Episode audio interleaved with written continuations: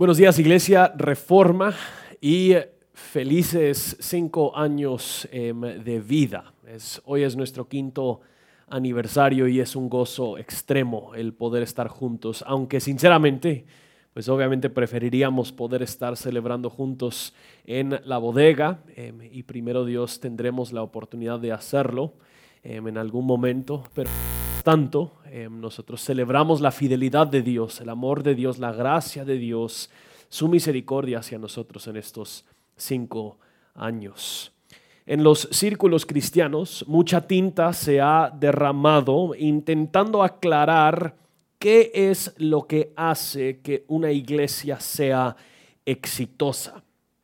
Vemos conferencias lanzadas a autores reconocidos escribiendo libros, pastores predicando y dando muchos mensajes, eh, líderes aconsejando de las mejores metodologías y los mejores pasos para poder desarrollar una iglesia exitosa. Y en mucha de esta promoción de lo que es una iglesia exitosa, solemos ver la aplicación de estrategias del consumismo. ¿A qué me refiero con eso? Que estas metodologías intentan eh, descifrar y saber qué es lo que sus clientes quieren, los posibles feligreses son los clientes, y ofrecerles a todas esas personas la combinación perfecta para sus gustos y así van a preferir tu iglesia sobre todas las otras iglesias que hay. Un amigo en broma ha dicho que la fórmula perfecta para una iglesia exitosa se puede explicar con cinco palabras que empiezan con la letra P.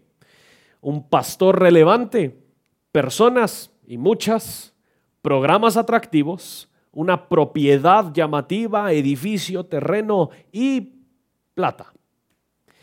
Ahora, obviamente eso no es lo que hace que una iglesia sea exitosa. Ninguna de esas cosas las vemos en las escrituras. Hoy nosotros estamos celebrando nuestro quinto aniversario y sería muy fácil en este nuestro quinto aniversario mirar ciertos de estos elementos y intentar a descifrar de eso que nosotros hemos sido una iglesia exitosa. Hay más personas hoy de lo que había hace cinco años.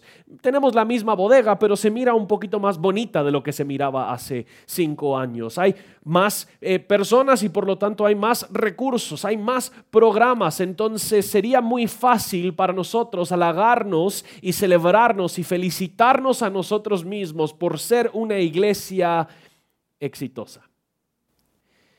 Pero cuando nosotros vemos las escrituras, genera una serie de preguntas muy diferentes de qué es lo que hace que una iglesia realmente sea exitosa. Por más tiempo que yo sirvo en el ministerio eclesiástico, yo me doy cuenta que realmente el éxito de una iglesia se mide no por estos cinco elementos que inician con la letra P, sino que yo creo por un solo elemento que también inicia con la letra P. Y es lo que nosotros vemos Juan afirmar en Juan 15, vez tras vez tras vez. Él llama a sus discípulos a permanecer en Cristo. Que podríamos decir una iglesia exitosa es la que permanece en Cristo.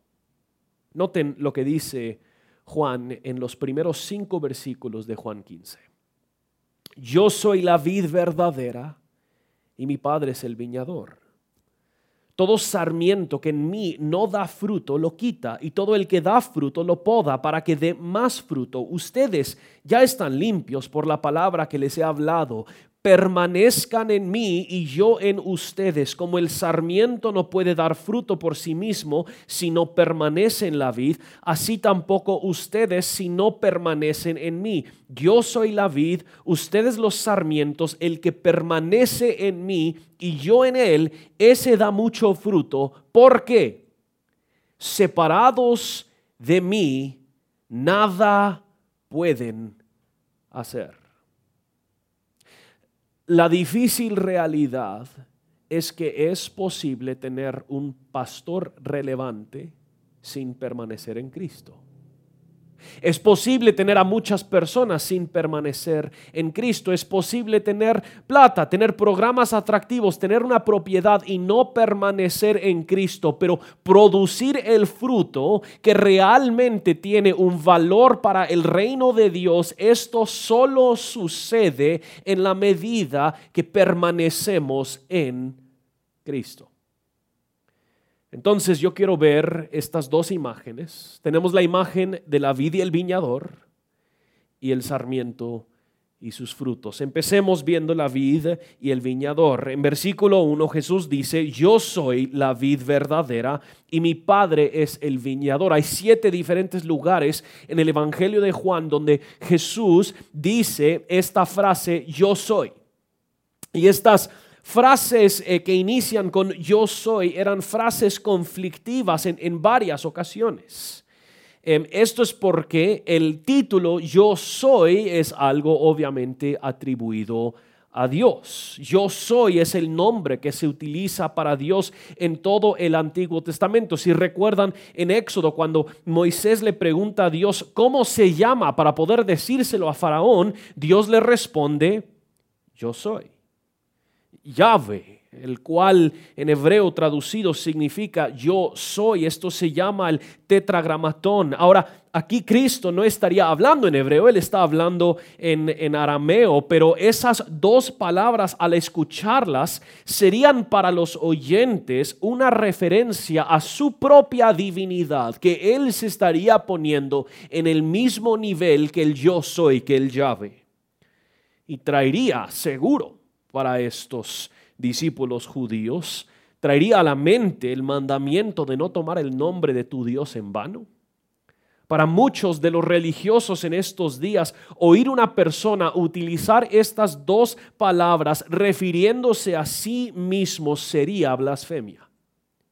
Y, como les mencioné, en el Evangelio de Juan hay siete de estas frases. En Juan 6, 35 dice, yo soy el pan de la vida. En 8, 12, yo soy la luz del mundo. En 10, 9, yo soy la puerta. En 10, 11, yo soy el buen pastor. En 11, 25, yo soy la resurrección y la vida. En 14, 6, yo soy el camino, la verdad y la vida. Y en 15, 1, yo soy la vida verdadera. Yo soy, yo soy, yo soy. Cristo es la culminación del plan de Dios. En Cristo, Pablo nos dice, habita toda la plenitud de Dios. Él es la imagen del Dios invisible. Yo soy, yo soy. En el principio era el verbo y el verbo era con Dios y el verbo era Dios. Yo soy, yo soy, yo soy.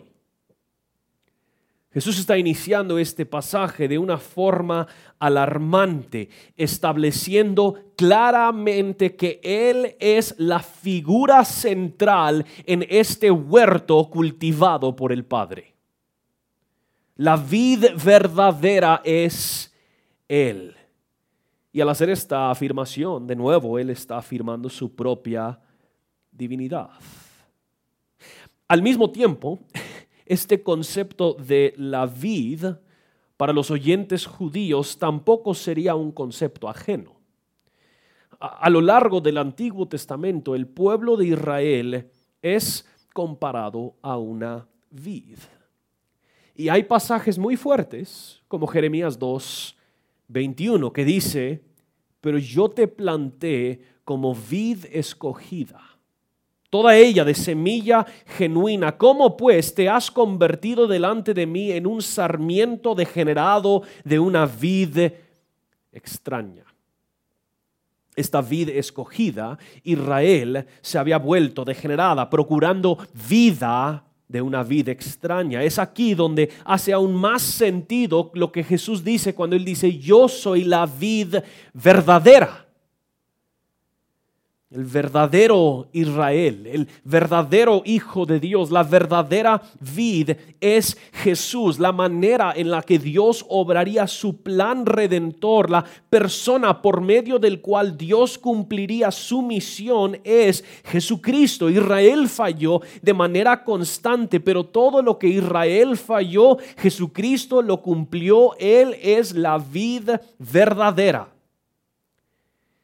Y Jesús explica que el Padre es el viñador.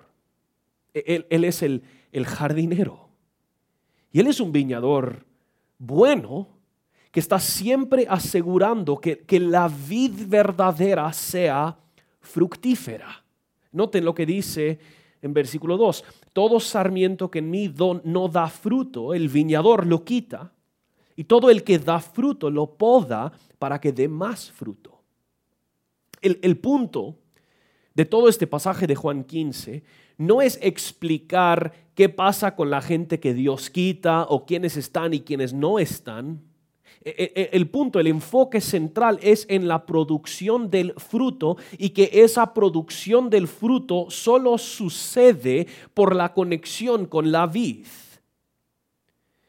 Para entender quién es cada grupo, el sarmiento que da fruto, el sarmiento que no da fruto, es importante entender el contexto de Juan 15. Aquí está Jesús reunido con sus once discípulos. Once, porque Judas ya se ha ido. Obviamente sabemos que Jesús es la vid y Dios es el viñador. Los sarmientos que dan fruto son los que están genuinamente conectados con la vid, con Él, o sea, los once discípulos que aquí están. Sin embargo, con estos once han dado uno que siempre ha parecido estar conectado con la vid, pero jamás realmente ha estado en la vid. Judas había mantenido la fachada algo superficial, pero jamás se conectó a la verdadera vid. Por ende, entendemos que los sarmientos que dan frutos son los verdaderos discípulos de Jesús. Los sarmientos removidos son los que, como Judas, parecen ser seguidores de Jesús, solo parecen estar conectados con la vid, pero no realmente están en la vid ni la vid en ellos un sarmiento que esté verdaderamente conectado a la vid, dará fruto y jamás va a ser removido. Pero un sarmiento con una conexión superficial o con la fachada de una conexión jamás podrá producir fruto porque la vida de la vid no está obrando en ellos. Y lo que Jesús está demostrando es que es el fruto que demuestra la conexión que los sarmientos tienen con la vid. El que no da fruto obviamente no está conectado con la vid, entonces el viñador los quita. Y el sarmiento es quitado para poder dar espacio para aquellos que sí están conectados con la vid. Jesús usa esta palabra podar y tiene este sentido de purificar o de limpiar. Un, sarmiento dejado por sí mismo dará crecimiento, pero quizás no va a ser muy productivo. Requiere del, del, viñador de estar viendo, de estar formando, de estar podando al sarmiento para que pueda ser lo más fructífero posible. Que él está cortando donde quizás hay exceso de, de hojas, pero no hay fruto está asegurando que el crecimiento sea proporcional, que hay espacio para seguir dando fruto y el buen viñador Dios hace esto en nuestras vidas, los sarmientos que están conectados con la vid. Cada vez que yo en lo personal salgo a mi jardín, soy recordado de lo terrible que soy en ser un viñador. Veo una planta que tiene flores y digo, pues aquí parece que hay demasiado verde Voy a cortar un poquito de lo verde para que pueda dar más flores. Y aquí hay unos, unas flores muertas, entonces voy a cortar esas y, así quizás va a haber más espacio para otras. Y dos o tres días después salgo a mi jardín y todo está muerto de nuevo. em, he decidido que voy a simplemente dejar que la naturaleza se encargue porque eso es una mejor solución para mi jardín que yo estar involucrado. Pero Dios no es así. Dios es un viñador divino, bueno, quien conoce exactamente las necesidades de cada sarmiento y qué es lo que necesitan. Y Él corta, Él poda, Él purifica según la necesidad del sarmiento. Que el viñador Dios siempre está obrando en su iglesia, purificando y podando para que ella pueda ser más fructífera. Esto significa muy concretamente todo esto en este día, nuestro quinto aniversario, cualquier fruto que Iglesia Reforma ha dado es debido a la vid verdadera y el viñador experto que ha podado, purificado y limpiado, permitiendo que demos fruto todo crecimiento que ve la iglesia, crecimiento verdadero, es obra únicamente de Dios. La iglesia crece no, no por las estrategias del hombre, no crece por métodos novedosos, no crece por marketing. La iglesia crece porque los sarmientos permanecen en la vid y el viñador los está tendiendo y cultivando para que den fruto. Todo el crecimiento y sostenimiento de la iglesia a lo largo de los siglos es debido únicamente a Dios. Y, en ese sentido, nuestra celebración no es que Iglesia Reforma sigue existiendo, sino que la iglesia de Dios sigue existiendo porque Dios sigue cultivando la vid. Y yo sé que suena raro decirlo y no quiero menospreciar la obra que Dios ha hecho o podrá hacer en nuestra comunidad local de fe, pero aún antes de que ha existido Iglesia Reforma, Dios había obrado poderosamente en su iglesia aquí en Guatemala y mucho después de que Iglesia Reforma deja de existir, Dios seguirá cultivando y produciendo fruto porque el poder para hacerlo, la vida para hacerlo es la vid verdadera. Jesucristo. No nos engañemos, hermanos, también, en pensando que porque hay más personas asistiendo a iglesia reforma hoy, que eso significa que somos una iglesia exitosa. Agustín comentando de este pasaje, alude a 1 Corintios 3, donde Pablo dice, yo planté, Apolo regó, pero Dios ha dado el crecimiento, así que ni el que planta ni el que riega es algo, sino Dios que da el crecimiento. Y Agustín dice, Él obra no por medio de ellos, sino Él obra solo ya que esta obra excede la capacidad reducida de los hombres, trasciende los poderes pequeños de los ángeles y descansa sola y enteramente en las manos del viñador trino.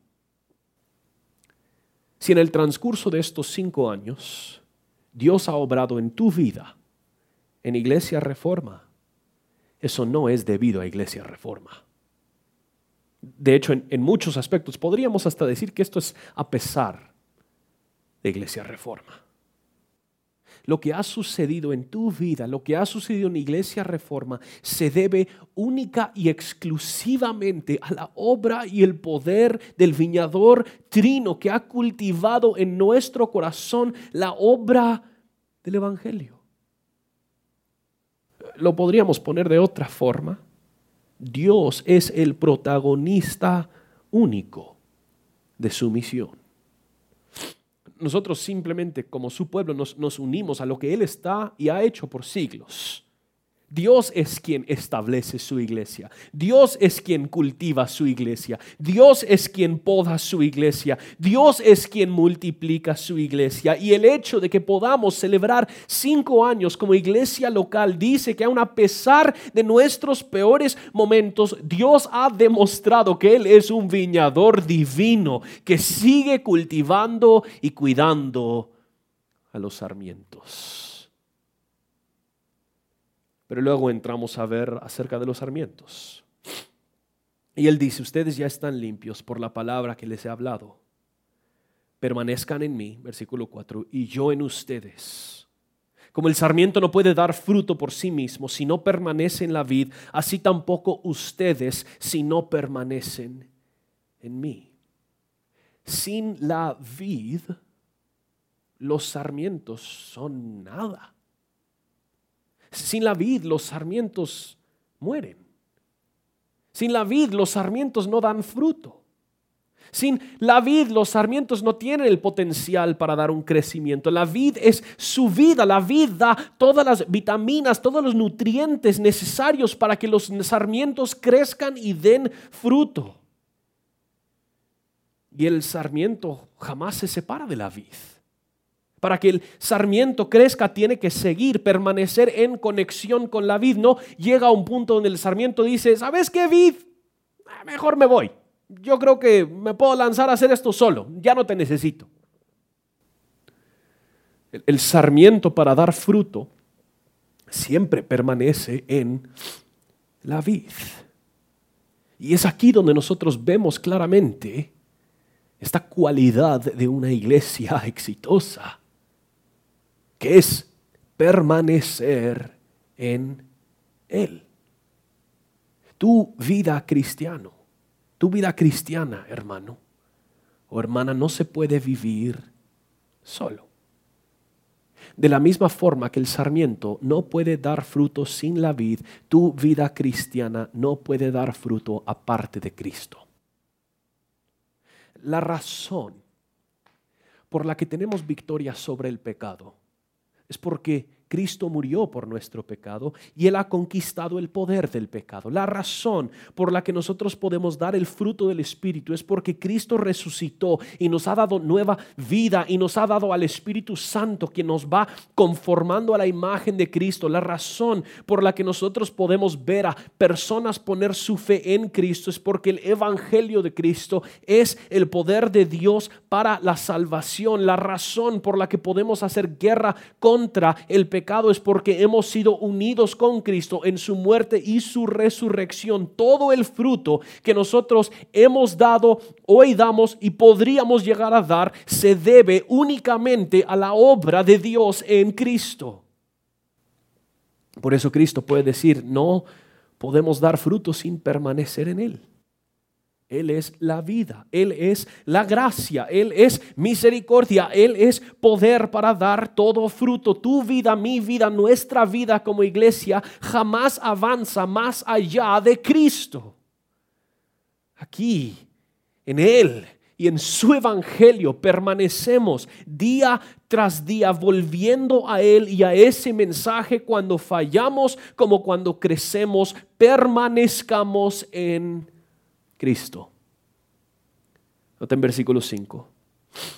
Yo soy la vid, ustedes los sarmientos. El que permanece en mí y yo en él, ese da mucho fruto, porque separados de mí, nada pueden hacer. Cristo aquí le da más énfasis a este punto el que permanece en Cristo y Cristo en él, ese sarmiento da mucho fruto. No, noten la intimidad, la cercanía con que Jesús habla de los que son sus discípulos que permanece en mí y yo en él, que el discípulo no solo permanece en Cristo, pero que Cristo también permanece en su discípulo, que el creyente, el discípulo de Cristo está totalmente unido con Cristo y todos los beneficios que obtenemos como sarmientos se deben a nuestra unión con Cristo. Somos perdonados por nuestros pecados porque hemos sido unidos con Cristo. Estamos muertos al pecado porque somos unidos con Cristo. Dios nos resucita porque hemos sido unidos con Cristo. Podemos confiar en que daremos fruto porque hemos sido unidos con Cristo. Tenemos comunión con el Padre por estar unidos con Cristo. Todos los beneficios de la vida cristiana las obtenemos, los obtenemos en Cristo. Este concepto está por todos lados en el Nuevo Testamento. Esta idea de estar en Cristo, de ser unidos con Cristo, esa es nuestra esperanza en vida y en muerte. Cristo es nuestro refugio, Él es nuestro hogar, Él es nuestro escudo, Él es nuestra sabiduría, Él es nuestra salvación, Él es nuestra santidad. En Él tenemos todo lo que necesitamos para esta vida y la próxima. No hay nada más que esperar, no hay nada más que buscar, no hay nadie más quien te puede llenar solo Cristo, permanece en Cristo. Pero si también te diste cuenta, Cristo dice esa línea muy fuerte al final del versículo 5, porque separados de mí no pueden hacer nada. E, en Cristo obtenemos todo. Sin Cristo no podemos hacer nada. Agustín sigue comentando este pasaje y él explica que cuando Jesús dice que nosotros permanecemos en Él y Él en nosotros, que hay una diferencia entre cómo nosotros permanecemos en Él comparado a cómo Él permanece en nosotros. Él dice, ellos, los sarmientos, no permanecen en Él de la misma forma en la que Él permanece en ellos. Ambas obran para el beneficio de los discípulos de Jesús, pero no de Jesús. La relación de los sarmientos con la vid es tal que ellos no contribuyen nada a la vid, pero de la vid ellos obtienen toda su vida, mientras que la relación de la vid con los sarmientos es tal que suple toda su nutrición vital y obtiene nada de ellos. Por eso que cuando nosotros damos fruto, es un testimonio que glorifica lo magnífico que es la vid. El sarmiento no se puede jactar de nada, ya que el sarmiento no ha aportado nada a la vid y es por eso que, sinceramente, hermanos, les digo, me incomoda un poquito aún celebrar nuestro quinto aniversario. Porque de qué nos estamos jactando. ¿Qué, peligro corremos en creer que nosotros somos algo? ¿Por, ¿Por qué? Por haber existido cinco años. No, si hay fruto en Iglesia Reforma en estos cinco años se debe únicamente a la vid verdadera y lo que ha obrado por su vida. Si en Iglesia Reforma de nuevo tú has crecido, eso no se debe a Iglesia Reforma.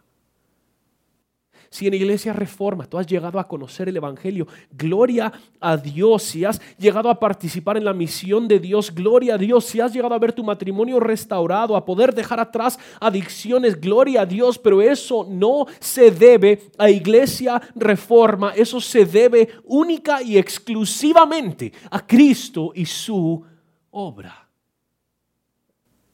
Lo único que nosotros hacemos es permanecer en Él. Y es Él, por su obra, por su poder, que los sarmientos producen fruto. Y muchos quizás podrían pensar que este momento del quinto aniversario sería un muy buen momento para, para lanzar una nueva visión para la iglesia. ¿Hacia dónde vamos en los próximos cinco años? Pero yo creo que nosotros vemos algo en este pasaje que por un lado podría sonar aburridísimo, pero por otro lado lo vemos como lo más fructífero que podría existir. ¿Saben cuál es nuestra visión para Iglesia Reforma en los próximos cinco años? Permanecer en Cristo. Si Dios nos da cinco años, si nos da cincuenta años, si nos da cinco meses, no sabemos. Pero por el tiempo corto o largo que Él nos permita, nuestra labor se resume en esas tres palabras. Permanece en Cristo.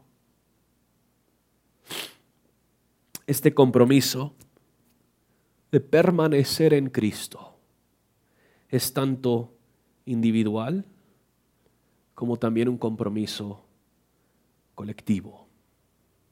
Y quiero tomar nuestros últimos momentos para simplemente desglosar estos dos componentes. cómo permanecemos en Cristo, tú y yo como individuos, y luego cómo permanecemos en Cristo de manera colectiva, como una comunidad. Como individuos hay tres cosas. Para permanecer en Cristo, eso significa que como individuos permanecemos en arrepentimiento y fe. Pablo nos dice en Colosenses 2, 6 y 7, por tanto, de la manera que recibieron a Cristo Jesús el Señor, así anden en Él, firmemente arraigados y edificados en Él y confirmados en su fe tal como fueron instruidos. ¿Cuál fue la manera en la que recibimos a Cristo Jesús? Arrepentimiento y fe. Y Pablo entonces nos llama a seguir andando en Él de esa manera para que permanezcamos en Cristo. Es imperativo que cada uno de nosotros mantengamos una postura de arrepentimiento y fe, un reconocimiento constante e interno de que somos profundamente quebrantados por el pecado y estar dispuestos a reconocerlo y al mismo tiempo de que somos completa y enteramente amados en Cristo y estar dispuestos a creerlo. Permanecer en Cristo es permanecer en arrepentimiento y fe. Lo segundo para nosotros como individuos, permanecer en Cristo, es permanecer en su palabra. Cuando la Biblia habla de sí misma, utiliza la frase palabra de Dios. La palabra que usa en, el griego es la palabra logos. Y logos es la, la revelación, es la palabra. Y al mismo tiempo la Biblia le llama a Cristo el logos de Dios, la palabra de Dios. Hay una conexión íntima y cercana entre la palabra de Dios, la Biblia, y la palabra de Dios, Cristo. Permanecer en Cristo requiere permanecer en la palabra. No hay otra forma de conocer más a Cristo sino por su palabra. Pero lo, tercero que podemos hacer como individuos para permanecer en Cristo es permanecer en su cuerpo. Tú no puedes permanecer en Cristo sin el cuerpo de Cristo. No, no te puedes aferrar a la cabeza sin el cuerpo. E, e, este tiempo de pandemia, de confinamiento, de todo esto, está demostrando cuántos de nosotros verdaderamente pertenecemos al cuerpo y permanecemos en el cuerpo y los que simplemente queremos escuchar buenas prédicas y escuchar canciones bonitas. Porque para muchos de nosotros nuestro cristianismo se ha vuelto únicamente un ejercicio consumista. Donde yo, yo, yo voy y yo escucho lo que quiero. Yo recibo lo que quiero. Lo demás lo desecho en vez de realmente permanecer con el cuerpo. La cruda realidad es que si no vivimos de cerca con otros hermanos y hermanas en la fe, quienes nos desafían, quienes nos animan, quienes nos exhortan, quienes nos enseñan, eso genera dudas de nuestra permanencia en Cristo. Vivir de cerca con la iglesia es un fruto producido por los sarmientos conectados con la vid. Y con esas tres, con esos tres elementos, tú mismo evalúate. ¿Estás permaneciendo en Cristo? ¿Has asumido y mantenido una postura de arrepentimiento y fe? ¿Estás permaneciendo en la palabra? ¿Estás permaneciendo, perseverando vinculado a su cuerpo, a la iglesia. Pero permanecer en Cristo no solo es algo que hacemos como individuos. Permanecer en Cristo implica necesariamente que nosotros también, como una comunidad colectiva de discípulos de Jesús, permaneceremos en Él como comunidad de fe. Y esto también yo creo que tiene tres implicaciones fuertes para nosotros. Significa que nosotros como comunidad nos comprometeremos a permanecer en la exaltación de Cristo. Como comunidad, jamás nos detendremos de exaltar a Cristo en palabra y en obra. Todo lo que haremos debería apuntar, señalar a Cristo. De hecho, no hace ningún sentido que la comunidad cristiana no apunte y señale a Cristo, porque la comunidad cristiana existe únicamente por la obra de Cristo. Nuestra mera existencia se debe a Cristo. El motivo por el cual nosotros tenemos comunión, lo que tenemos en común como una comunidad es Cristo. Entonces permaneceremos en la exaltación de Cristo para nosotros en iglesia reforma, y lo hemos dicho antes, mientras que hay aire en nuestros pulmones, tendremos el nombre de Cristo sobre nuestros labios. Pero esto no solo se ve en la manera en la que hablamos y nos gozamos, permanecer en la exaltación de Cristo aún se ve en nuestra debilidad. ¿Cuánto anhelo? ¿Cuánto anhelamos los pastores de iglesia reforma? Que seamos una iglesia llena de oración. Porque sabemos que sin Él no podemos hacer nada. Y entonces aún al, al, asumir una postura de dependencia, una postura de debilidad, exaltamos a Cristo como la vida verdadera. Lo segundo que haremos como comunidad, y esto quizás sonará un poquito redundante, pero permaneceremos en la comunidad informada por Cristo. Con esto no me refiero simplemente a estar con la iglesia, más bien que nosotros seremos una comunidad que toma la forma de la obra de Cristo.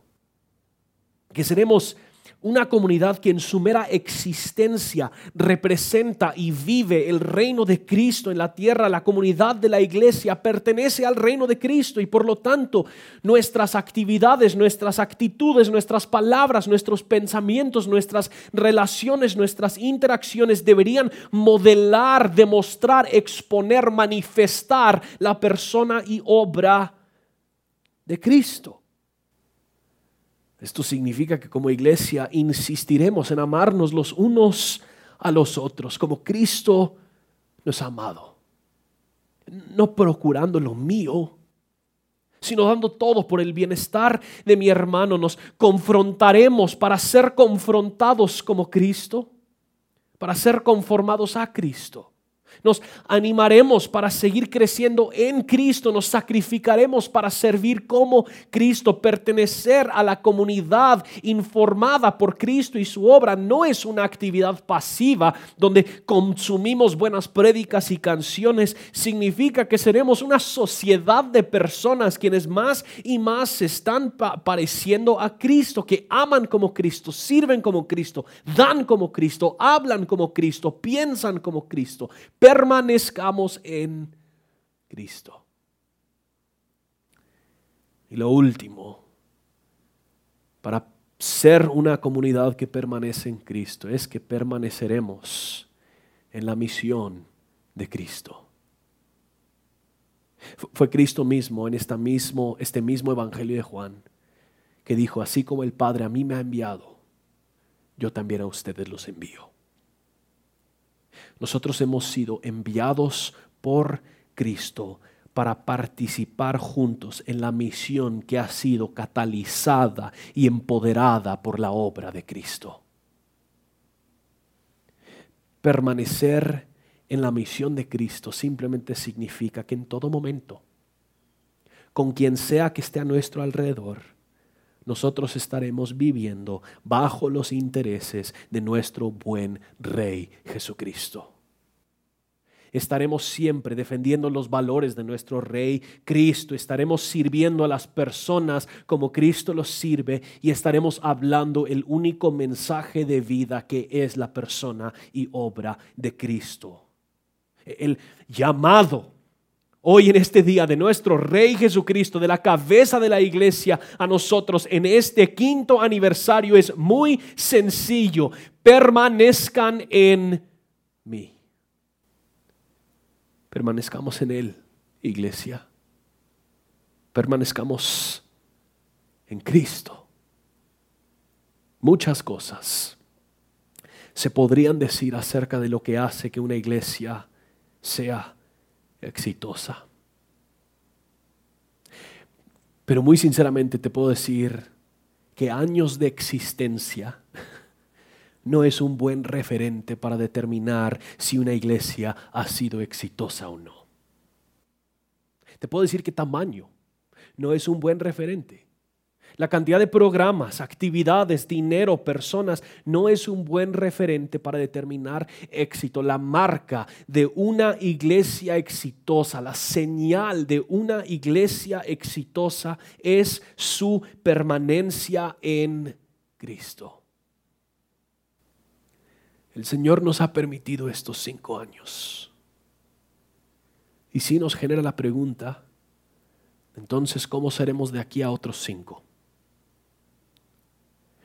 Primero Dios, de aquí a cinco años, seremos una comunidad que junta se parece más a Cristo. Que se ama como Cristo, sirve como Cristo, gasta su dinero como Cristo lo gastaría, usa su tiempo como Cristo lo usaría y todo eso porque permanecemos en Cristo. Iglesia Reforma, le rogamos a Dios que Él los bendiga en este nuestro quinto aniversario.